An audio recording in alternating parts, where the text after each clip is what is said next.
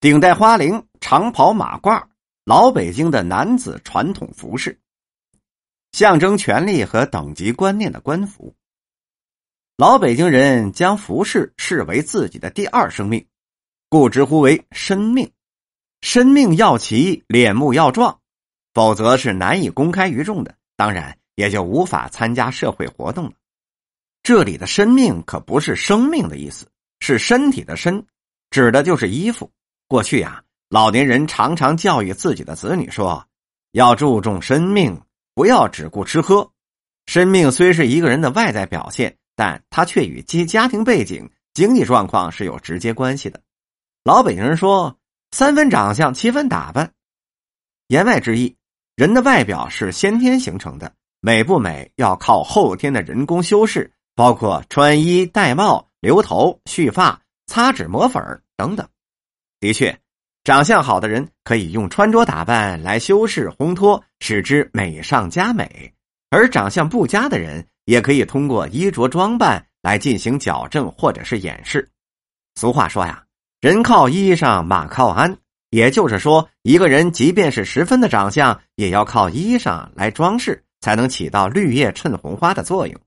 反之，十分长相如果不讲究衣裳方面的装饰，把衣服穿的是不得体、不讲究，也会使人的长相逊色。这跟骏马、宝马要靠金鞍陪衬是一样的道理。虽说如果身材标准、五官端正，怎么打扮那都是美的。但这里为了强调一下衣服在人体上的装饰作用，由此我们就可以看出衣饰在人们心目当中的地位了。清代官服制作的是非常浩繁的，等级也是非常森严的。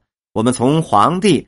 后妃、嫔妃、嫔、亲王、郡王、贝勒、贝子、镇国公、辅国公、镇国将军、辅国将军、奉国将军、奉恩将军，至公侯伯子男，从文正一品、武正一品，至文纵九品、武纵九品，从皇子福晋、世子福晋、贝勒夫人、贝子夫人。至公侯伯子男夫人，从一品命妇至七品命妇的官服，除箭袖、蟒服、披肩、领顶为王公大臣朝服所避外，其四季色彩、质料、当胸跛子、朝珠等级、领子眼束、顶子的材料以及应用的场合，那都是有严格定制的。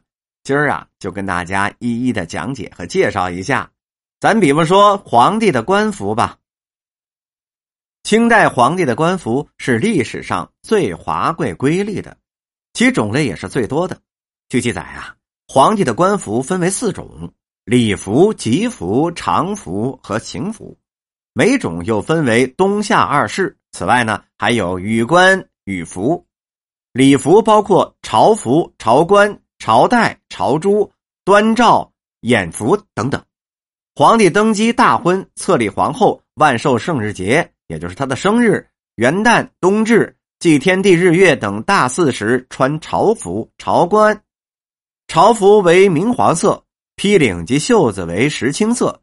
但大祀时是根据祭祀时的对象是有所区别的。比方说，祭天时是用蓝色的，因为啊，古人认为天青地黄；四日是用红色的。四月则是用月白色，两房前后绣正龙各一条，腰围绣行龙五条，右衽绣正龙一条，臂机前后绣团龙九条，下场绣正龙两条，行龙四条，披领绣行龙两条，马蹄袖端各绣行龙一条。自乾隆以后，上衣绣有日月星辰山龙华虫虎符八张。